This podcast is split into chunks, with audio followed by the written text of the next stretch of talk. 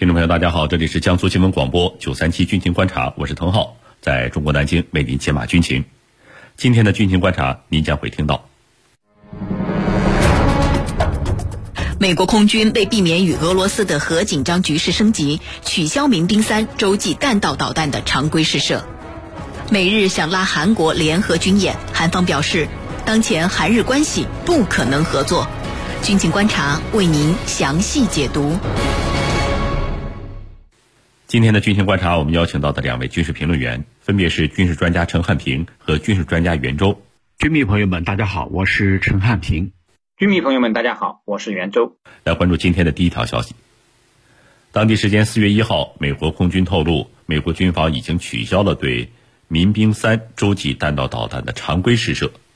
据了解呢，在俄罗斯表示其核力量处于高度戒备状态之后啊，美国国防部在三月二号就首次宣布推迟了对民兵三的试射，以避免与俄罗斯的核紧张局势升级。那么，美国为何是一再推迟试射，甚至取消呢？接下来我们就一起关注。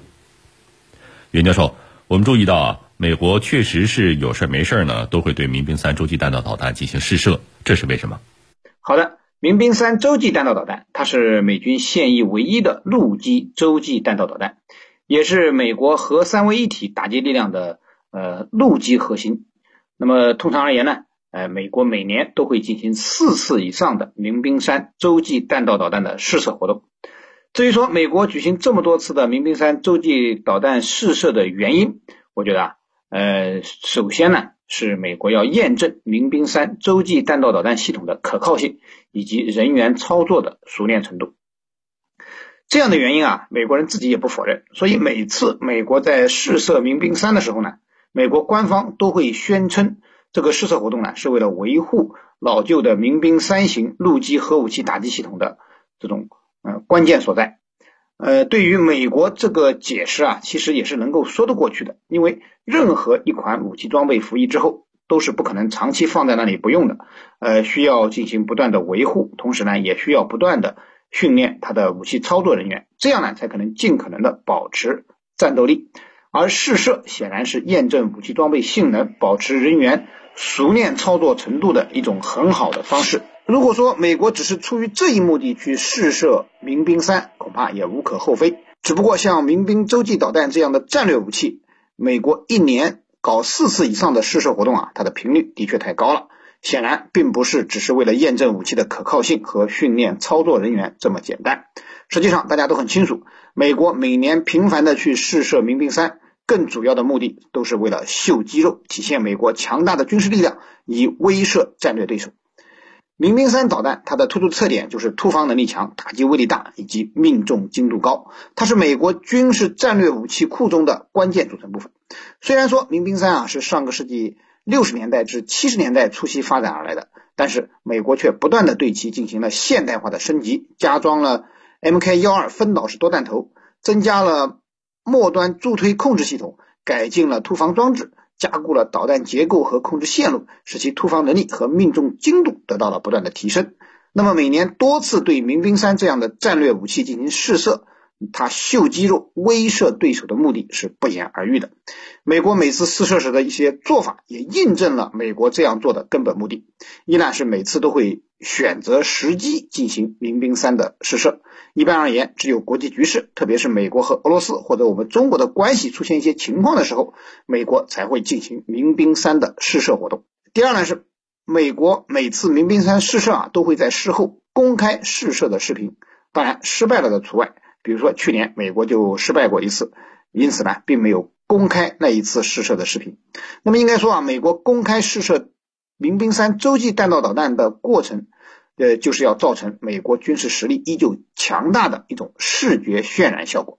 此外，美国每次试射都会如临大敌的动用一架末日飞机 -16B 空中指挥机进行空中指挥，从而营造了一副世界核大战即将爆发的样子。显然，不仅是对竞争大国进行威慑，同时呢，也是对自己的盟友的一种压制。希望通过这种方式来显示其全球霸主地位，迫使世界其他国家都会屈从于美国。主持人，好，谢谢袁教授。程教授，美国国防部给出的解释呢，就是避免与俄罗斯的核紧张局势升级。那么这是为什么？美国有什么担忧呢？民兵三导弹啊，是美国方面的第二次推迟。民兵三，刚才袁老师也讲到了，它是具有核打击能力的。民兵三洲际弹道导弹是美军军事战略武器库里头关键组成部分。那么它的射程啊，可以达到九千六百六十多公里，也就是说接近一万公里。这是什么概念呢？如果把它放到美国的东海岸，或者放到阿拉斯加。夏威夷远离美国本土的地方的话，那么从理论上来说，它可以打到全球，包括俄罗斯。它的飞行的速度呢，是一小时达到两万四千公里啊，这是它的飞行的速度。呃，从民兵三洲际弹道导弹它的射程、它的能力、打击能力，还有具备核能力这几点来看啊，它的威慑性。的确是很强的，那么这一次，呃，刚才我讲到了是两次推迟，其实准确的说不是两次推迟，一次推迟一次取消。今年三月二号，美国军方就宣布推迟民兵三导弹的试射，这是第一次，是三月二号，然后一个月以后到四月一号，就是前两天，美国军方。干脆就说了，说取消啊，那么一次是推迟，一次是取消，其实它的性质不一样，而原因又是一样的。呃，原因是一样的，是谁说的呢？是美国空军发言人，这个叫斯特凡内克这个人说的。他说，呃，取消民兵三导弹试射的决定和第一次。啊，这次是取消了啊，和第一次决定推迟原因是一样的。那么两次，一次是推迟，一次是取消，它的原因是一致的。那原因是什么？原因就在于，普京曾经宣布，俄罗斯他将战略威慑力量提升到特殊战备状态，把它提升到一个特殊的战备状态。那么这个决定做出之后，美国军方很快进行了评估，要不要试射？第一次是推迟，干脆这一次取消了，因为美国军方的判断是什么？假如在这个时刻我还按照原计划去试射的话，那有可能给俄罗斯一个误判。什么误判？我。美军方面有可能要和俄罗斯的这个决定针锋相对。刚才我们已经分析了，民兵三它是具有核打击能力的，而俄罗斯方面呢，已经把它的战略力量提升到特殊的装备状态。从这两点来看，真的是针尖对麦芒，就是你已经做好准备了，进入特殊战备状态，我这边呢，立马去进行试验，那。给俄罗斯一种什么样的错觉呢？就是我有意跟你针锋相对，所以这一次啊，美国方面干脆先是推迟，后是取消。那下一次什么时候发射呢？美国军方有一个说法，说我们还在准备当中，什么时候重新来发射试射，要等进行新的评估。那这句话的意思就是说，目前它不在计划之内。